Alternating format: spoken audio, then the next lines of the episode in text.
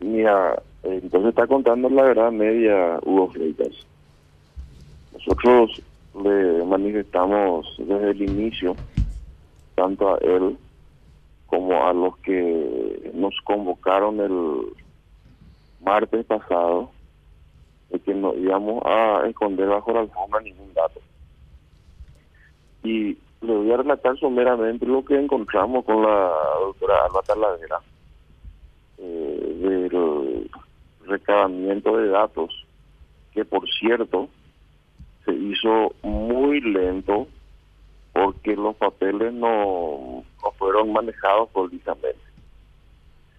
En aras de hacer el corte administrativo empezamos a pedir datos. Y uno de los componentes del corte administrativo es saber cuánto debe el partido. Y en ese sentido, entonces, también era importante saber el origen de esa, de esa deuda. Porque es público conocimiento que el partido está demandado, que tiene embargados inmuebles, inclusive comités en, en el interior de la República.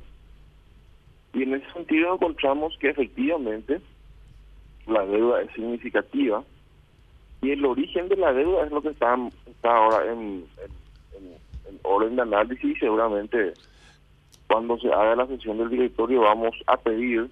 ¿Cuánto es significativo, Dionisio? ¿Que, ¿De qué monto hablamos? Cuando se haga la sesión del directorio, tal vez inclusive terminemos pidiendo la intervención de la gestión 2016-2021, porque encontramos que en enero del año 2018 el directorio había autorizado al partido a endeudarse hasta 5 millones 900 mil dólares. Esa no fue una cifra calculada de manera alegre. Esa cifra proviene de lo que reza la ley de financiamiento Se dice que el 10% del jornal diario por la cantidad de habilitados como electores es el monto tope que puede gastar un partido, una alianza, una nucleación, etc. Eso da más o menos 33 mil millones al tipo de cambio de la fecha. Revisados los papeles encontramos que la gestión alegre como presidente del partido endeudó al partido con bancos por el orden de los 21 mil millones y emitió bonos por 30 mil millones. Es decir, de que fue sobrepasada de manera significativa la cifra que había autorizado el director partidario. Entonces, cuando yo le decía al inicio que el doctor Fleitas habla y cuenta la verdad a medias, él se olvida entonces, tal vez, porque le resulta difícil digerir que su dupla, Efraín Alegre, sobreendeudó al partido. Sobreendeudó al partido. El partido podía endeudarse por el orden de los 83 mil millones y terminó endeudándose por 51 mil millones de dólares. De ahí empieza el descalabro financiero. Es cierto, en el 2020 el Estado paraguayo reprogramó, era obvio que así lo haga, porque estaba en pandemia, eh, cerca de 12 mil millones de guaraníes para eh, destinarlo al programa COVID. Pero la deuda del partido no es 12 mil millones. Hoy el partido debe cerca de 38 mil millones de guaraníes. 1.600 millones de los 38 mil millones le debe al IPS. 24 mil millones por bonos aún no pagados y una cifra que orilla los 10 mil millones a bancos y financieros. Entonces la presión de la dirigencia de base por eh, recibir transferencia de fondos es muy, muy, muy pesada. Una mochila que se va tornando cada vez más pesada y hay que hablar con la verdad. Así le le cueste unos votos a Fleita, a quien sea o al propio Reina Porque en este, en este, tema no hay que mentir y por, de mi parte por lo menos no van a encontrar complicidad. Pero no termina ahí la película, ya que Fleita quiere esconder la basura bajo la alfombra. El descalabro de la administración libre también tiene otros componentes. Fleita sabe eso porque nosotros le contamos con la doctora Taladera. Pagaron por bonos y los bonos no están físicamente una suma importante dentro del, del, de la carpeta que respalda esos gastos. Hay casi 500 millones de faltantes en bonos en carpeta. también cercanos a Efraín Alegre, demandaron al partido, ergo, el señor parrasudiano Nito Bae, Nito, perdón, Bae, Nito Bogado Táter, demandó al partido por 260 millones de bañez y uno de los bonos que utilizó para demandar al partido terminó cobrando en tesorería del partido, sin informarle al juez que ya cobró 50 millones de bañez y sigue manteniendo su demanda por 260 millones de bañez. O sea, el, el descalabro evidentemente se dio bajo la administración alegre, sus cercanos, sus acólitos participaron de ese descalabro, entonces acá hay que dar la cara hay que tomar la cosa como corresponde, de manera seria, y no trasladar esto a, otros actores porque la gente, entero está presionando, los dirigentes llaman, mensajean, hasta inclusive algunos empiezan a insultar y dentro de poco vamos a terminar que finalmente no hay fondo porque la nueva administración no le quiere transferir a los candidatos. Eso no. Por lo menos a mi parte esa complicidad no van a tener, estimados señores cabezas del partido. Eh, Dionisio, disculpa, quiero tener datos precisos y te vengo siguiendo con atención lo que nos indicas. De estos 38 mil millones que debe hoy el partido, 24 mil millones corresponden a bonos, 10 mil millones a bancos y 4 mil millones a qué decías? 1.600 millones IPS, 700 millones de guaraníes a deudas con funcionarios, una suma relevante con proveedores y los otros componentes tienen colitas, pues 24 mil, millones. Acá, acá, lo grave es que el, el partido se sobreendeudó y ahí hay que hay que hay que ver qué, qué figura se o qué o qué, delito inclusive se configura detrás de ese sobreendeudamiento. Aquí financieramente eh, lo grave es el sobreendeudamiento, ¿verdad? Financieramente para la institución, pero jurídicamente para mí lo relevante es esto último que indicabas, 500 millones de bonos que fueron pagados pero que no fueron rescatados físicamente los bonos. Eh, ¿Qué piensan hacer al respecto, Dionisio? Porque eso tiene relevancias jurídicas muy importantes. Y vamos a informar al directorio y que el directorio tome, tome carta en el asunto Rubén, Carlos y compañeros de sala, porque nosotros no podemos, reitero, quedarnos con esta información. Eh, pensamos que esta semana se tiene que hacer la reunión del directorio y en esa instancia que se destina que sea el directorio, el órgano de conducción política, el que designa qué hacer. Si, si le blanquea a Efraín el hecho de que haya tomado una deuda por 51 mil millones, habiendo sido autorizado a endeudar al partido solamente por 33 mil millones, bueno, esa será una decisión del directorio, ¿verdad? no de nuestra parte, porque yo no pienso votar en el sentido de blanquear el exceso de endeudamiento. O si el directorio cree tal vez que por esa situación tiene que seguir la recomendación de su tesorero en el sentido de solicitar que se intervenga en la administración 2016-2021 para hurgar otras cuestiones más, porque hay que saber en qué se gastaron esos 51 mil millones. Bueno, esa decisión política la tomará el directorio. Yo yo estoy obligado a informar tal cual hemos encontrado los datos. El resto tendrá que correr por cuenta del directorio del Partido Liberal Radical Autónomo. Una consulta, Dionisio. ¿Quién era tesorero del PLR a cuando se produce este sobreendeudamiento del partido y por sobre todo cuando se pagan estos 500 millones por bonos que no fueron rescatados? Y eso es lo que hay que determinar. Eso es lo que el, tesorero del partido en esa época era Salim Musaki, pero en qué fecha se dan esos esos pagos, etcétera, etcétera, eso eso es lo que se va a determinar, porque nosotros estamos haciendo un corte administrativo estamos todavía juzgando el contenido de lo actuado. Y solamente pidiendo eh, los respaldos documentarios de estas cuentas eh, bastante abultadas, encontramos estas situaciones anómalas. Entonces, un, un, un perito, un especialista en la auditoría, tiene que determinar cómo se dieron las cosas, hay que ver con qué cheques se pagaron parece ser que inclusive no usaban cheques, sino que se hacían los pagos en efectivo. O sea, acá hay, acá hay muchas cosas graves. Eh, retiraban los, los fondos del banco, efectivizaban ese cheque y después, no sé por qué, ¿verdad? Pagaban en efectivo. Ah, hay, hay muchas cosas llamativas en la... A, a, ver, a ver Dionisio, para pagar una determinada cuenta, emitían el cheque que debía entregarse directamente al proveedor, por decirlo de alguna manera, pero en vez de entregar el cheque al proveedor, iban, cambiaban en el banco, traían en efectivo y terminaban pagándole de, ese efectivo al proveedor. ¿Es así? Así mismo ¿Y, y con qué propósito sería eso, Dionisio? Agustín Fernández, ¿verdad?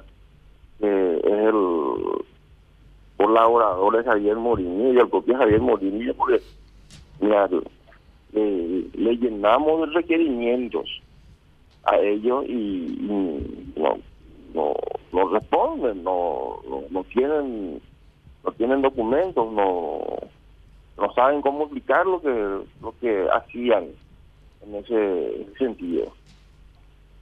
Pero a ver, eh, Dionisio, discúlpame, eh, porque se va agrandando un poco la, la, la bola de nieve en esto que nos vas contando. Primero, van a informar al directorio, decías vos, para ver si el directorio decide o no blanquearlo. Pero más allá de lo que decida el directorio, vos como tesorero tenés una responsabilidad. Si descubrís algún indicio de algún hecho punible, tenés la obligación como ciudadano de denunciar esos hechos punibles. Por supuesto, yo soy consciente de eso, pero tampoco lo voy a hacer como para que después se, se indique de que por la mera antipatía que nos sentimos mutuamente con Efraín Alegre, esto fue manipulado, etcétera. Uh ¿Te acordarás que Efraín Alegre hizo una feroz campaña en mi contra para que no sea tesorero del partido? Capitaneado por Luis Alberto Baime de esa campaña. Y la, otra pregunta, yo voy, yo voy a informar al directorio, yo no creo que el directorio no dimensione lo que le vamos a contar el directorio está obligado a tomar cartas en el asunto. Sí. Y con esta información, inclusive cualquier afiliado del Partido Liberal Radical Auténtico puede, eh, invocando la ley de acceso a la información pública, pedir los datos y llevar esto a la instancia que le parezca que corresponde que debe ser llevada. dos puntos que, que tienen que ver con tu rol de tesorero primero, ¿concluyó el corte administrativo? ¿Está cerrado el corte administrativo? Y dos, ¿vas a proponer directamente una auditoría al directorio? El corte administrativo está en etapa de cierre, por fin, y vamos a proponer que, eh, porque e-, esto pues requiere de celeridad. Mm. Los hechos notorios y relevantes, como le hemos, que, que les he citado, tienen que ser confirmados o desestimados por, por personas eh, prestigio, relevancia y competencia pertinente. Y a partir de ahí se puede también ordenar una auditoría para profundizar el, uso de los fondos. Pero hay que ser muy cuidadoso porque Efraín viene repitiendo que él había hecho una serie de expo, facturas, quitos de flauta. Nunca nomás contó otras cosas. Nunca, nunca, nunca contó que esos bonos no estaban en carpeta Mira que le dimos inclusive la oportunidad, yo yo fui muy muy buena onda, por llamarlo de alguna manera, con, con Agustín y con Javier, le dimos bastante tiempo para que traigan los papeles. Y eh, eh, encontraron varios bonos por ahí, ¿verdad? Mm. Encontraron inclusive que, que habían bonos que no habían sido firmados por esa Alegre, que orillan los 80 millones de guaraníes que ya forman parte hoy físicamente de la carpeta de corte administrativo. Ojalá aparezcan esos otros bonos, ¿verdad? ellos pagan y no están en carpeta. Entonces, eh, te reitero, yo creo que el directorio tiene que estar enterado de esto porque finalmente es la instancia que tiene representación en toda la República y que le lleva la versión final a los a los dirigentes de base, que son los que hoy están presionando. No te imaginas la presión que se hace en materia de si va a haber o no va a haber recursos. Y en estas condiciones el partido no puede tomar nuevos préstamos. De hecho, yo no sé si alguien va a querer darle préstamo. Parte, sería descabellado de nuestra parte proponerle al partido cargarse con más deuda. Yo ensayaba con el doctor Miguel García, que es un respetado abogado del foro, la posibilidad de que el partido plantee tal vez la nulidad de títulos o la privación de eficacia, porque, te reitero, no hay que, no hay que eh, minimizar lo ocurrido. 33 mil millones es lo que autorizó el directorio endeudarse y el partido se endeudó por 51 mil millones. Pero de, permitime, permitime, Dionisio, esa es un área que yo ejerzo en la profesión. No pueden privar de eficacia bonos que fueron librados conforme a las normas. Ahora bien, que quienes las hayan librado no hayan percibido las sumas, no las hayan rescatado, es responsabilidad de esos administradores. Pero quien es tenedor de esos bonos no puede terminar castigado por la mala administración de quienes los libraron, Dionisio. No, resulta que los bonos, era como máximo podían haber sido emitidos por 18 mil millones y fueron emitidos por 30 mil. Y cuando hablamos de privación de eficacia, usted sabe que usted tiene que justificar cómo lo consiguió. Y cuando yo reviso las altas entregas de los bonos, no se observa que se hayan entregado por 30 mil millones, ni por 18 mil millones. Es mucho menor lo que en documento se dejó como constancia de entregar los bonos. Es decir, que ahí también hubo una desprolijidad en el manejo de los cupones. Por eso es que hay que hay que tomar carta en el asunto y yo estoy obligado a precautelar y resguardar el patrimonio partidario. No puedo hacer ponerme lentes oscuros ante lo que estoy encontrando en una incipiente tarea de realizar el corte administrativo. Eh, Dionisio, y con esto cierro lo mío. Eh, 33 mil millones era lo que estaba autorizado el partido a, endeudarse. Se endeudó por 51 mil millones. Hay un sobreendeudamiento de 18 mil millones de guaraníes. Esa fue la parte incipiente, inicial. Y eso derivó un sinnúmero de situaciones. Al sobreendeudarse el partido y no poder honrar su compromiso, después vinieron los intereses unitorio, moratorio, gasto de justicia, demanda. Encima, otra vez, el Estado no le transfiere la totalidad de los recursos. Hay una miscelánea de situaciones que se fueron dando que inflaron la deuda hoy a 38 mil millones de saldo, porque ya se pagó también.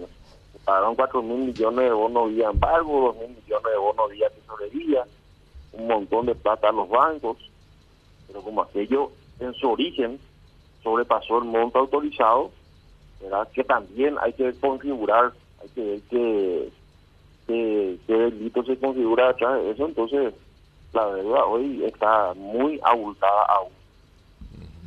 ¿Qué delitos decías, Dionisio? ¿Qué delitos serían conforme a los asesores jurídicos que te están asistiendo? Ellos ensayaron la teoría de lesión de confianza, pero tiene que, tiene que eso eh, posteriormente plasmarse en un dictamen. Hoy lo hacen a nivel de, más de amistad que otra cosa. Por eso que me dicen, vos no podés guardar esto bajo la alfombra. Porque puede aparecer una persona entendida que te denuncia por, ¿cómo se llama? Eh, complicidad. Sí, señor. Y tu patrimonio también con eso se, se expone. Eh, por último, senador, y para cerrar y breve nada más, estoy leyendo una publicación del diario ABC Color. Eh, le atribuyen declaraciones a Efraín Alegre y dice, refiriéndose, refiriéndose a los colorados, ellos se unen para robar al pueblo paraguayo, es lo que hicieron toda su vida. Y como saben que van a perder porque la campaña ANR nunca más es una realidad que les duele y que saben que es real, entonces dicen, vamos a llevar un candidato por el lado de la oposición a Severo. En este punto, dice la publicación, Alegre dijo que los colorados están preocupados porque en el 2023 perderían las elecciones pese a contar con el dinero de la mafia y la corrupción y que por ello buscan instalar a su propio candidato dentro de la oposición. Se refirió así, esta es una em, conclusión de, la publicación del diario, se refirió así aparentemente a la candidatura del empresario Norman Harrison. Este último apuntaría a la presidencial de 2023 y pasaría a ser rival de Alegre en la interna. Desde el mismo Partido Colorado, según Alegre, se busca instalar su propio candidato dentro de la oposición, eh, Dionisio Amarilla. El besotón, el encamamiento, su colillo, Alegre no lleva al fracaso y es un fracaso que se viene dando hace rato, así que hay que dejar el lado ese encamamiento, ahí. Uno lo que tiene que hacer es dar la cara, dejar de estar prófugo, no, no te va a dirigir el partido del directorio, sino que lo hace de manera virtual para no hacerte cargo de estos desmanes que cometiste y dejar de decir, parate hermano, ya no te dio resultado en su momento el encamamiento de Sotón y andar de brazos con los sucolillos para quitar medio del Senado. Volvimos por el por voluntad del pueblo liberal a demostrarte que tenemos intactas las bases, que nosotros te habíamos hecho ganar por margen significativa en su momento. Y ahora te estás equivocando de vuelta de camino. Olvídate de los sucolillos. Anda a dar la cara con los liberales. No te marees más cuando líder amarilla y tus otros acólitos, de colgado de tu saco, piensan que van a ser legisladores, te, te embretan porque ellos también tienen que explicar mucho sobre el tema de los bonos. Muchos actores tienen que explicar cómo pararon en sus manos esos bonos. Y nosotros vamos a exigir que el patrimonio del partido se precautele. Entonces, ese encamamiento que te hace valiente, la que está llevando al fracaso. Puede llegar a tener otro tipo de, de, de consecuencias ahí. Esa es mi respuesta para él. Dionisio Amarilla, muchísimas gracias, que tenga buen día, muy amable. Adiós, hasta luego. Dionisio Amarilla, tesorero del Partido Liberal Radical Auténtico.